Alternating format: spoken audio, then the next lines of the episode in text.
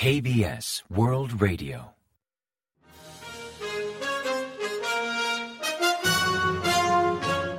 Informativo de KBS World Radio.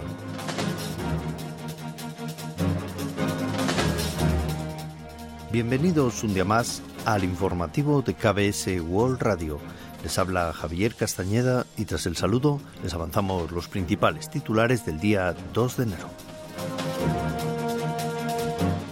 Jun promete un gobierno activo en su mensaje de Año Nuevo.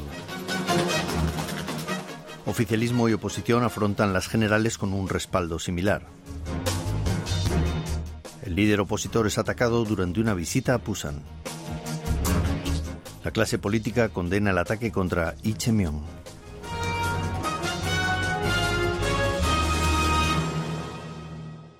Y tras el avance de titulares les ofrecemos las noticias.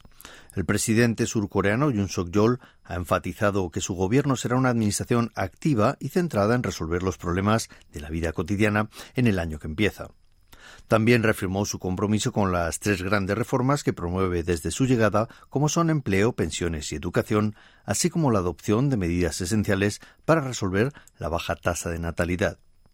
Jun pronunció su discurso de Año Nuevo el día 1 de enero desde la oficina presidencial de Johnson, donde expresó que el año pasado fue extremadamente complejo, destacando las dificultades económicas por los elevados tipos de interés, la inflación y los precios de los combustibles, y agradeció el esfuerzo de la gente y de los empresarios, pues permitieron al país recuperarse rápidamente pese a una compleja crisis global declaró que 2024 será un punto de inflexión crucial para el renacer de Corea del Sur y subrayó su compromiso a esforzarse por liderar un gobierno que no solo contemple, sino que actúe y tome medidas para resolver los problemas, asegurando que la recuperación económica beneficiará plenamente a los grupos más vulnerables y aquellos que atraviesan más dificultades destacó la necesidad de acometer reformas estructurales para preparar el futuro y mejorar la productividad de toda la sociedad. En concreto mencionó la continuación de la lucha contra la corrupción y el monopolio en beneficio de unos cuantos, así como la promoción de las tres grandes reformas que su administración promueve, como son empleo, educación y pensiones. Sobre la reforma laboral, Yun afirmó que protegerá los derechos de los trabajadores dentro de los límites legales, pero también luchará enérgicamente contra toda ilegalidad, además de permitir flexibilizar los acuerdos laborales sobre sistemas de empleo como teletrabajo o trabajo híbrido. En términos de la reforma educativa, expresó la importancia de aliviar la carga de los padres en cuanto a crianza y educación, asegurando un entorno escolar seguro y mejorando la competitividad de la educación pública. En términos de seguridad y política exterior, subrayó la consolidación de la paz mediante la fuerza, basada en la alianza entre Corea del Sur y Estados Unidos. Así aseguró que bloqueará la amenaza balístico-nuclear de Corea del Norte mediante la disuasión ampliada en cooperación con Estados Unidos durante la primera mitad del año. Finalmente, Jun se comprometió a esforzarse al máximo por abordar las preocupaciones de la vida cotidiana, escuchando incluso las voces más pequeñas, así como avanzar en políticas reales que puedan generar cambios tangibles en la vida del pueblo. A falta de 100 días para las elecciones generales, KBS y Hanguk Research han realizado un sondeo sobre intención de voto. Un 36% de los consultados dijo apoyar al principal opositor, el partido de y un 35% al oficialista Poder del Pueblo, con una leve diferencia que incluye el margen de error. La encuesta se llevó a cabo entre mil electores del 28 al 30 de diciembre, presenta un nivel de confianza del 95% y un margen de error de más o menos 3,1 puntos. Minyu goza de un mayor respaldo entre aquellos en sus 40 años, mientras que Poder del Pueblo tiene más adeptos entre los mayores de 70. Sin embargo, el 21% de los encuestados dijo no tener un partido de preferencia y un 3% se declaró como simpatizante del Partido Justicia. En cuanto a la gestión del presidente Yoon Suk-yeol, un 36% emitió una valoración positiva, principalmente entre los mayores de 70 años, frente al 56% de desaprobación que protagonizaron los menores de 50. Por último, al ser preguntado sobre a quién consideran como un candidato idóneo para las presidenciales de 2027, un 25% de los encuestados mencionó a Ichemion, líder del partido opositor de Minju, mientras que un 24% aludió a Han Dong-hun, exministro de Justicia y actual líder interino del partido oficialista Poder del Pueblo. El líder del partido de Minju, Chemyong, el principal partido opositor de Corea del Sur, fue atacado con un arma blanca durante una actividad en su agenda en Busan el día 2 de enero. Lee sufrió un ataque con arma blanca a las 10 y 27 de la mañana tras inspeccionar el sitio del nuevo aeropuerto de la isla Gadok en Busan. Rodeado por la prensa mientras respondía a las preguntas, fue atacado repentinamente por un hombre no identificado que le hirió en el lado izquierdo del cuello. El criminal fue detenido inmediatamente. Haciéndose pasar por uno de sus seguidores, el agresor se acercó para pedirle una firma y atacó al líder con un cuchillo de unos 20 centímetros. Posteriormente fue sometido a una intervención quirúrgica en el Hospital de la Universidad Nacional de Seúl y sigue bajo tratamiento, aunque fuera de peligro. La clase política ha condenado al unísono el ataque con arma blanca sufrido por el líder opositor Ichemion. Su formación de Minju calificó los hechos de grave atentado contra la democracia y solicitó una investigación exhaustiva. En cuanto al estado de Lee, se informa que, como perdía mucha sangre, decidieron trasladarlo en helicóptero desde Busan hasta Seúl para internarlo en el hospital de la Universidad Nacional. Tras darse a conocer la agresión, el portavoz de la formación, Hong Ik-pyo, llamó a todos los legisladores de Deminju a mantener la calma y a no emitir declaraciones repentinas ni reacciones políticas improvisadas, más allá de desear su pronta recuperación. En tanto, Inak Yong, ex líder de Deminju, que actualmente prepara el lanzamiento de un nuevo partido, calificó el incidente de inaceptable en las redes y dijo esperar que se recupere lo antes posible. Por su parte, el presidente Yoon Suk-yeol expresó tolerancia cero ante este tipo de violencia, además de solicitar a la policía facilitar el traslado del líder opositor e investigar el caso cuanto antes. El día 1 de enero, Japón experimentó un fuerte terremoto de magnitud 7,6 en la región de Noto, en la prefectura de Ishikawa.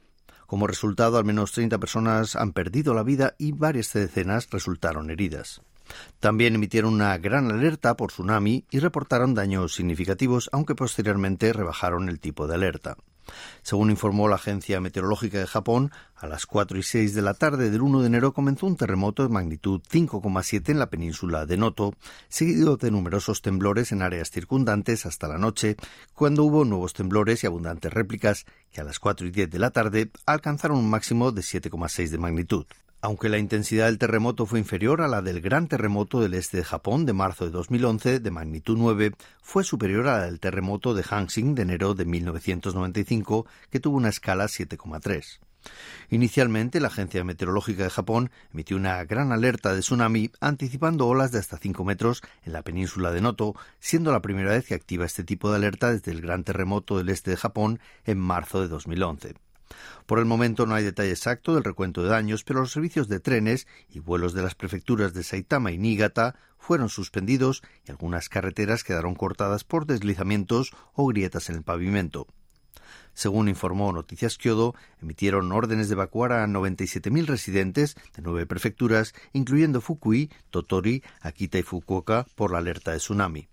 La Agencia Meteorológica de Japón llamó a mantener la precaución por una semana, especialmente los primeros dos y tres días, ante el riesgo de terremotos de intensidad superior a 7. Corea del Sur comenzó el nuevo año asumiendo un activo rol como integrante no permanente del Consejo de Seguridad de Naciones Unidas. Su llegada al Consejo se considera un hito significativo para Corea del Sur, que retoma dicho cargo después de diez años, al considerar que podrá aumentar su presencia en temas vinculados con la península coreana. El Consejo de Seguridad de la ONU lo integran 15 países, cinco miembros permanentes que son Estados Unidos, Reino Unido, Francia, China y Rusia, y diez no permanentes que son elegidos por votación y asumen un cargo rotatorio durante dos años. Corea del Sur fue elegida como miembro no permanente en junio de 2023 y se incorporó al Consejo el 1 de enero de 2024, siendo la tercera vez que Corea del Sur ocupa dicho cargo después de 1996 y de 2013. Además, en junio de este año también asumirá la presidencia del Consejo, cargo que es asimismo rotatorio.